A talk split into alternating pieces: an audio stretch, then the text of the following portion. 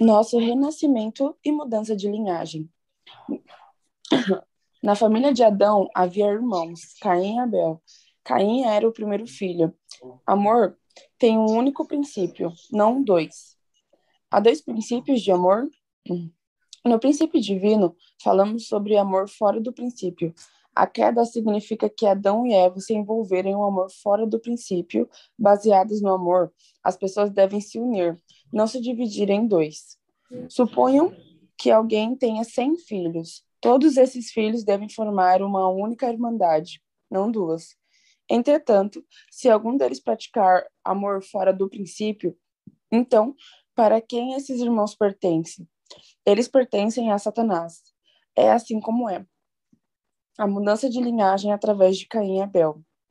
Na família de Adão, Caim representava o lado de Satanás e Abel o lado de Deus. Adão deveria ter estado na posição de Deus, mas ele esteve?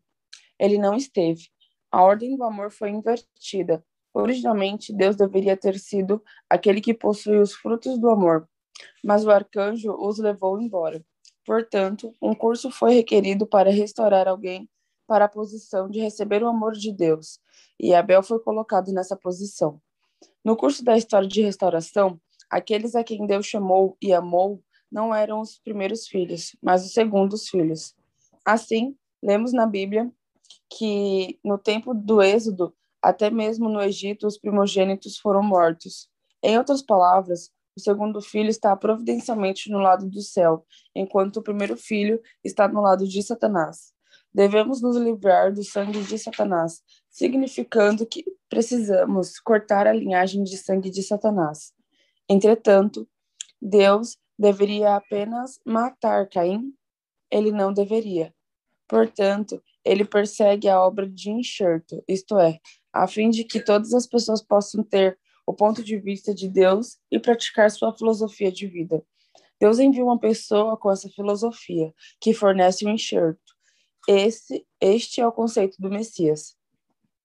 A história da providência da restauração é aquela para fazer o primeiro filho se render para o segundo filho. Este era o objetivo dos exemplos de Caim e Abel, Esaú, Jacó, Pérez e Zerá, e José e seus onze irmãos.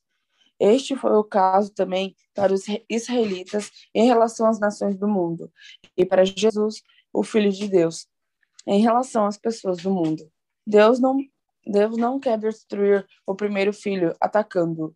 Ele quer fazê-lo se render, julgando o primeiro filho depois que ele tenha primeiramente atacado o segundo filho. A forma celeste original foi virada de cabeça para baixo, e ela precisa ser endireitada. Assim, embora o irmão mais velho deve, deve nascer primeiro, Deus trabalhou de tal forma que o irmão mais jovem nasceu primeiro, suplantando seu irmão mais velho. Este também é o motivo pelo qual, quando Jacó abençoou os filhos de José, Efraim e Manassés, ele cruzou seus braços e colocou sua mão esquerda na cabeça do filho mais velho e sua mão direita na cabeça do filho mais jovem. Ninguém no céu e na terra até agora tinha conhecimento do motivo que Jacó fez isso. Para qual propósito precisamos do Messias? É para o propósito da salvação. Salvação começa no ponto onde entramos em contato com o amor de Deus. Contudo, embora precisamos retornar para este ponto, continuamos propagando a linhagem de Satanás. Toda a humanidade está desconectada da, da linhagem de Deus, isto é, exatamente o oposto do amor de Deus. Esta posição deve ser restaurada através de indenização.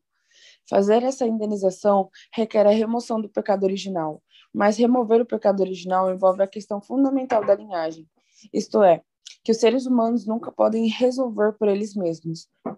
Esse é o motivo pelo qual precisamos do Messias. Por que Jesus é o Messias? É porque ele nasceu com o primeiro fruto histórico da mudança de linhagem, como jamais se viu antes na história. Ele é o filho que herdou a vida e a linhagem de Deus, baseando em seu amor. Ele representa a nova semente de vida. Esse é quem é Jesus. Esse é o motivo pelo qual o chamamos de Filho Unigênito de Deus. Ele era o Filho Unigênito porque nasceu como o filho representante que herdou o amor e a vida de Deus. a partir da linhagem que foi purificada ao longo do curso da história humana. Isto torna Jesus diferente de todos os outros fundadores de religiões no curso da história. Jesus nasceu como o fruto do curso da mudança de linhagem. A primeira pessoa a nascer completamente centrada na vida de Deus. Esse é o motivo pelo qual ele é o Messias. Ele nasceu nessa posição.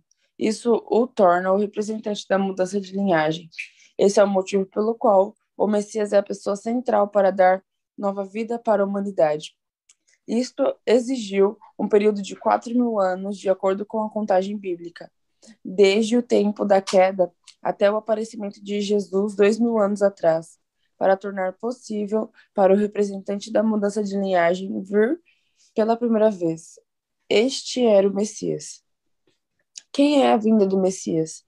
Sendo que pais decaídos apareceram, devem surgir pais que não tenham nada a ver com a queda.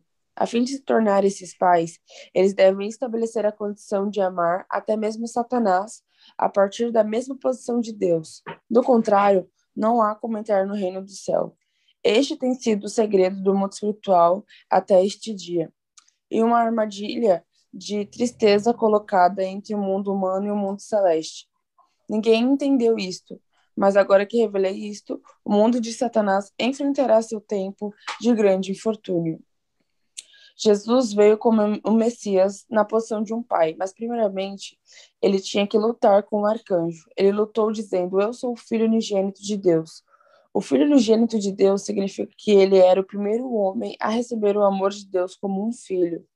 Como filho unigênito de Deus, ele deveria encontrar a filha unigênita de Deus, e juntos eles deviam alcançar a perfeição que o primeiro Adão e a primeira Eva deveriam ter alcançado se não houvesse a queda. Jesus era o filho unigênito de Deus. Ele veio como o Messias. O Messias é aquele que recupera os pais perdidos, alcançando a qualificação de verdadeiros pais, que revive a pessoa através do enxerto da linhagem dos verdadeiros pais. Esse é o motivo pelo qual os cristãos dizem que ninguém pode ir para o céu sem nascer de novo. Que tipo de pessoa era Jesus? Deus criou o céu e a terra ao longo de um período de seis dias. Em cinco dias, ele criou todas as coisas, e no sexto dia, ele criou Adão. Jesus é como Adão. Ele é o segundo Adão o Adão que veio na sequência. Isso significa que ele é o Adão original, que não tem nada a ver com a queda. No início, Deus primeiro criou Adão, e então ele criou Eva. Portanto, o segundo Adão devia estabelecer a próxima Eva. Mas ele não pôde fazer isso. Novamente, quem era responsável por encontrar e educar a Eva original? Era o primeiro Adão. Entretanto, porque Adão não pôde cumprir essa responsabilidade quando Eva caiu, o segundo Adão tinha que encontrar e estabelecer essa Eva que o primeiro Adão tinha perdido. Não há nenhuma exceção para o princípio de indenização.